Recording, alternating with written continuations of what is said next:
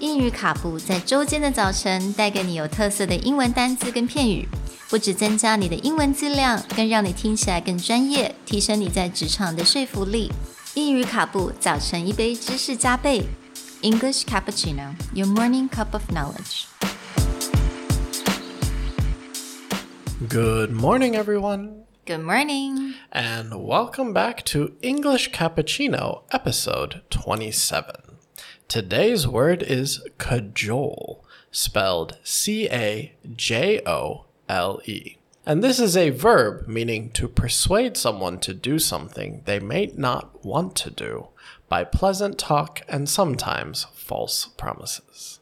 今天的单字是 cajole。那 cajole 这个字它是一个动词，那这个动词呢，它其实还蛮有趣的，它就是用甜言蜜语来哄骗或者是去说服人家。 So, cajole often gets used in a very negative sense when you're trying to convince someone to do something that they don't want to do. And today's example comes from the TV show Brooklyn Nine-Nine, where the precinct is being evaluated. And one of the characters is trying to convince the captain to go cajole, go suck up and kind of persuade the assessor to pass the precinct so that he doesn't get fired. 所以用他的这种甜言蜜语来，you know，说服这个评分的人，能够让他们通过这次的考试。 You're just gonna let her fail us. I'm sorry about your precious grade, Santiago, but this isn't about you.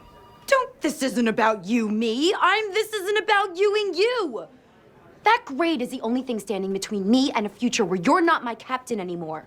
Once failed the 9 0 and their captain was fired. I attempted to cajole her, but she rebuffed me. I'm not a man of unlimited cajoling.